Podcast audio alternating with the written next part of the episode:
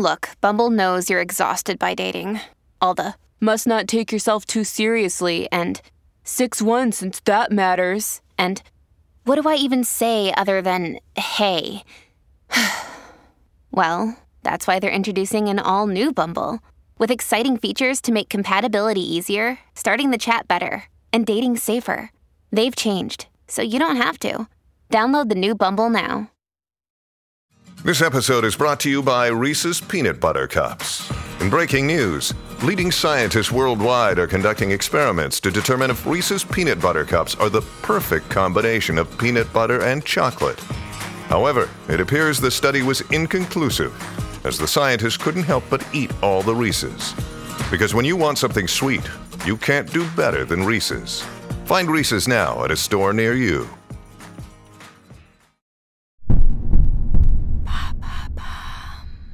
Comment aller au musée sans se ruiner? Merci d'avoir posé la question.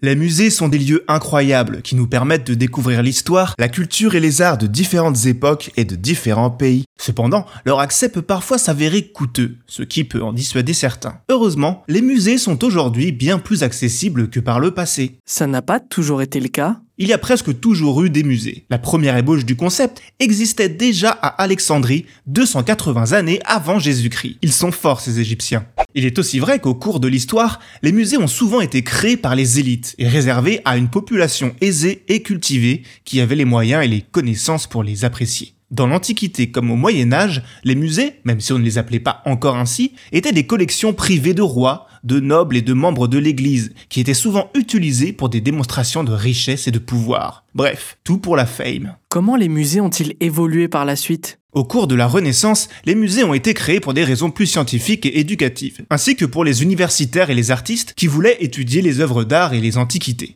Ils devinrent publics en Angleterre à la fin du XVIIIe siècle et au début du XIXe en France, bien aidés par un petit événement social appelé la Révolution. Alors là encore, il fallait pouvoir se permettre de payer l'entrée. Ce n'est que progressivement, au XIXe siècle, que les musées sont réellement devenus accessibles à toutes et à tous, remplissant leur mission didactique et sociale, en profitant d'une politique de gratuité Et de nos jours, il n'a jamais été aussi simple d'aller au musée. Et quels sont les conseils pour profiter des musées quand on a une petite bourse? Si vous avez moins de 25 ans, sachez déjà que les collections permanentes des musées nationaux sont gratuites dans toute l'Union européenne. Ça laisse de quoi faire. D'ailleurs, amis étudiants, sachez que des bourses ou des subventions disponibles existent à ce sujet. Le Pass Culture ou la carte jeune européenne, par exemple, pourraient vous intéresser. Profitez des jours de gratuité comme lors de certains événements tels que la nuit au musée ou les journées européennes du patrimoine. Sans compter qu'il existe des musées gratuits à l'année ou à certains moments de la semaine.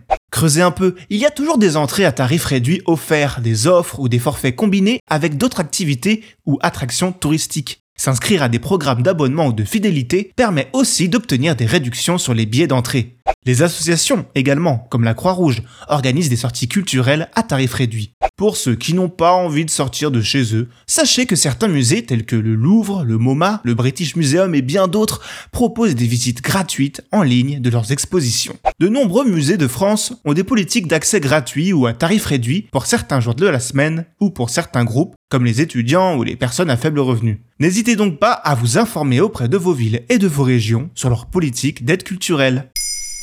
Maintenant, vous savez, un épisode écrit et réalisé par Jonathan Opar. Ce podcast est disponible sur toutes les plateformes audio. Et si cet épisode vous a plu, n'hésitez pas à laisser des commentaires ou des étoiles sur vos applis de podcast préférés.